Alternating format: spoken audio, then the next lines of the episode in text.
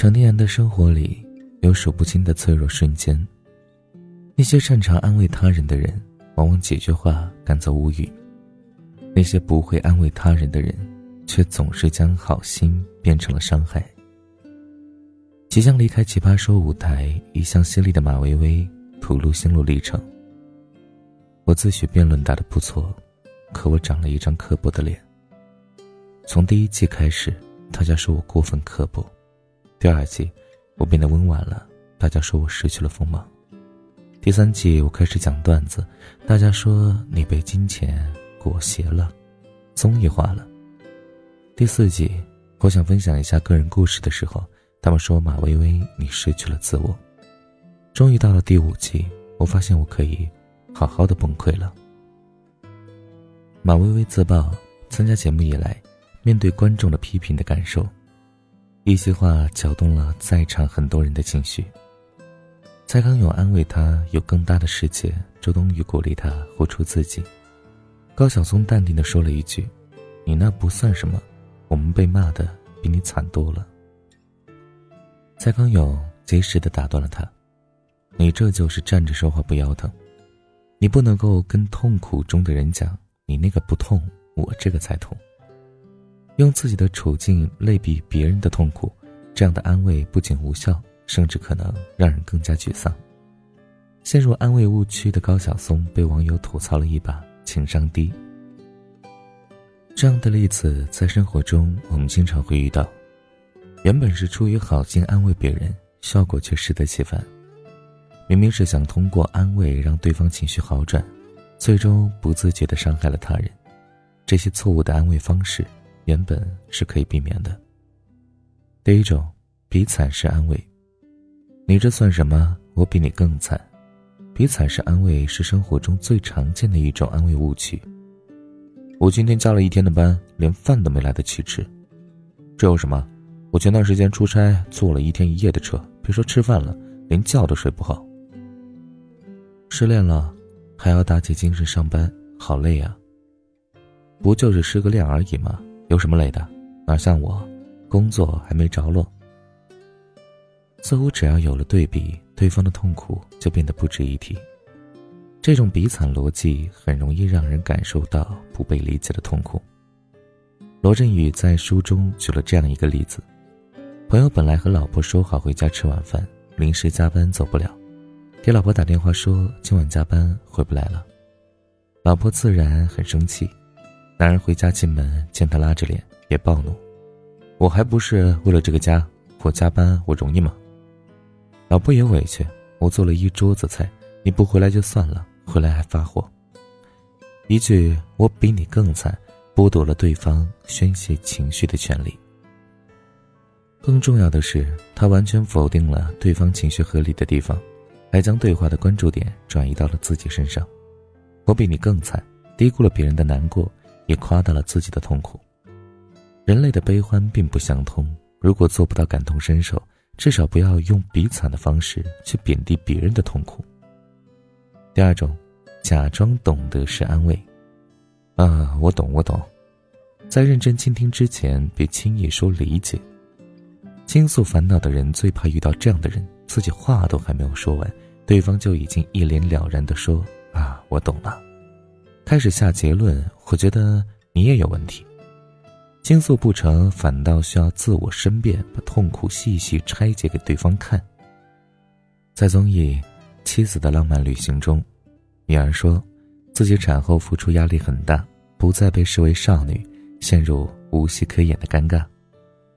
话音未落，应采儿反问道：“那又怎么样呢？人生就是这样，你在哪一个行业都是这样子的。”颖儿做了好几个手势，不断重复“我知道”，试图讲清自己的状态。应采儿提高音量，打断了颖儿的解释：“每个人都有压力。”有网友说，虽然应采儿的话不无道理，但他根本不想听颖儿说了什么。他的安慰不仅没有用，反倒让对方很憋气。每个人的生活经验、心智状态、价值标准都不同。彼时彼刻，你不是他。未曾设身经历，又怎么能够轻易的明白对方的感受呢？有时候，安慰者为了表明立场，会急于表现出能够理解对方，还没有听懂对方的心结，就匆匆抛出自己的安慰。过早脱口而出的“我懂”，看起来是听懂了对方的倾诉，其实只是条件反射的输出同情。这样的安慰就像速食食品，轻而易得，却很难真正抚慰一颗渴望温暖的心。在心理学家的心理咨询记录中，最常出现的回应就是“嗯”，这意味着多数时间里，他总是在认真的听对方说话。懂得倾听，很多时候啊，比会说更重要。面对一颗不停吐露悲伤的心，不要着急评论，耐心倾听才是治愈伤口的良药。第三种，居高临下式的安慰。这有什么大不了的？轻视别人的痛苦也是常见的安慰误区。当有人对我说“开心点儿”，就像是在说一件轻而易举、人人都会做的事情一样。仿佛我就从来没有开心过似的，好像在向我暗示他们并不相信我，我的痛苦都是假的。我感受到的是傲慢，这句“开心点儿”只会带来更多挫败感，这种同情对我没有任何帮助。这是在一个网站上，一名抑郁症患者被身边的人要求开心点时候的一些心声。几乎所有曾经深陷痛苦的人都听到这样的话。这有什么大不了的？忍忍就过去了，坚强一点，至少你还看开点。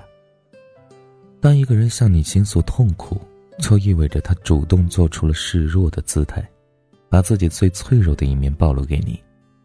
此时最残忍的话就是“没什么大不了的，你要坚强。”这句话的潜台词是，并不算难，是你自己不够强。这样的安慰其实是在否定他人的痛苦的合理性，轻视他人的感受。当一个人已经深陷痛苦时，如果连持有痛感都被视为太脆弱，无疑是一种二次伤害。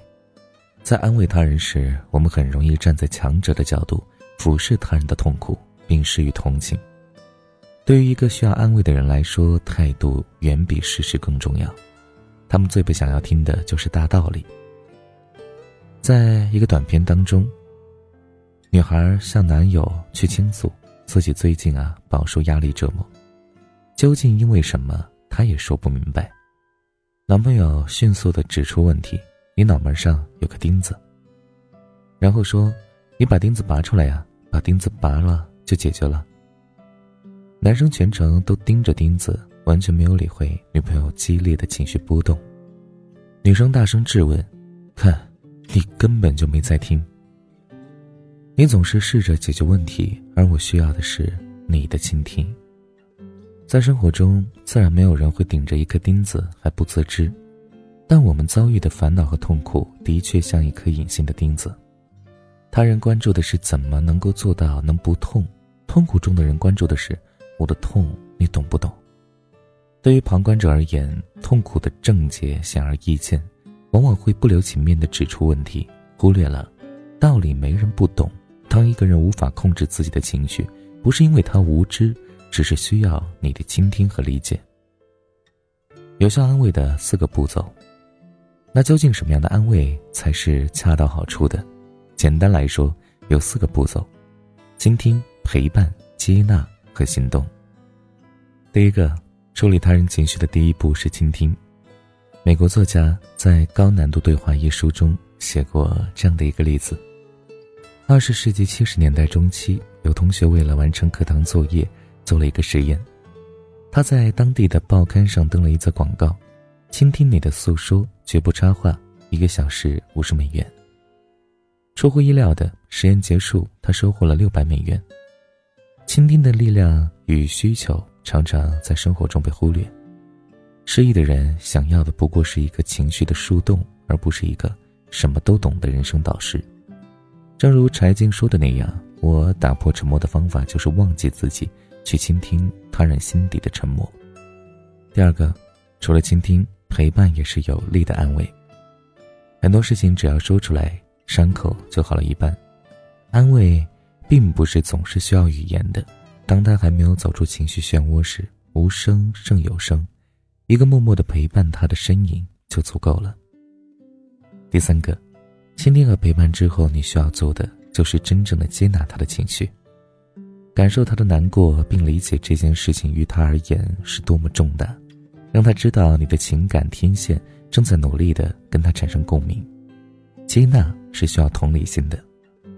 短片《同理心的力量》中这样比喻同理心：当一个人陷入负面情绪，就好比掉入了陷阱，他们从下边大喊：“我被困住了，这里好黑，我快受不了了。”我们看到了之后，开始尝试着一边向下爬，一边说：“我知道在下边是什么样子，你并不孤独。”同理心则是趴在洞口向下张望，说：“哇，真糟糕，对吧？”然后挤出一个勉强的微笑。呃，现在你要来点三明治吗？有同理心的人能够站在对方的角度，异地思之，寻求与他的情感的连通，努力靠近对方的真实感受。第四个，安慰人的最后一步就是通过实际行动替他分忧解难。美剧《老友记》中，菲比提起自己小时候的经历，因为家里条件不好，她不像邻居小姑娘一样。有一辆属于自己的自行车，直到长大之后，菲比还是满怀遗憾。听了菲比的一番话，第二天，好友就给他买了一辆粉色的、装饰着气球和彩带的自行车送给他。看到这辆车，菲比惊喜地叫了出来。安慰别人是一件简单又复杂的事情，简单在于有时候一句话就能抚慰一颗受伤的心，复杂在于。在这个连恋爱都能够总结技巧的社会，安慰却没有太多套路。只有真诚的尝试理解别人的感受，才有可能有效的安慰别人。给文章点个赞。当在意的人心情低落时，愿你可以尽自己所能，给对方多一丝的光亮。确实啊，我们安慰别人的时候，好像很多时候都没有感同身受。我们说出的一些话可能会给对方带来更多的困扰，所以呢，我们应该真正的去感受、去理解对方他所经历的一些东西，同理心非常重要。当然，也希望你的生活里面不会遇到太多的一些苦难，也希望你身边的朋友不需要安慰，需要的是你的陪伴和一起变得更加强大。好了，感谢你的收听，那本期节目就是这样了。如果你喜欢，记得把文章分享到朋友圈，让更多朋友听到。你的点赞和转发是对我们最大的支持。好了，各位小耳朵们，下期节目再见，晚安，小梦见你。动情是容易的，因为不会太久。远远的，仿佛可以触摸。留恋是不幸的。因为曾经拥有，夜夜被思念缠绕着，无奈我们感动彼此是彼此的过客。爱情是个轮廓，不可能自由，把最初的感动巨细无遗的。心中不容许让时间腐朽了初衷，所以放手，所以隐藏湿透的袖口，不要挽留，不要回头。继续消瘦。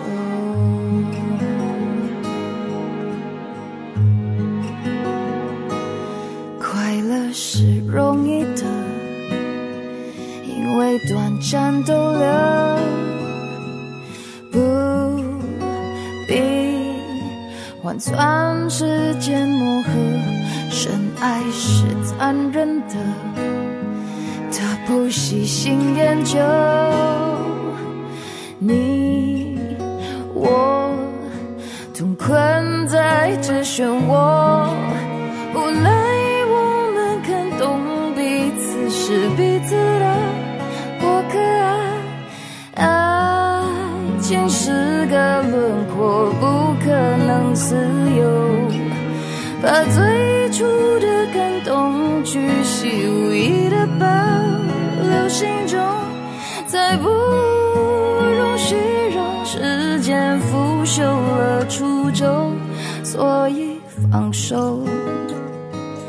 所以隐藏，湿透的袖口，不要挽留，不要回头，继续。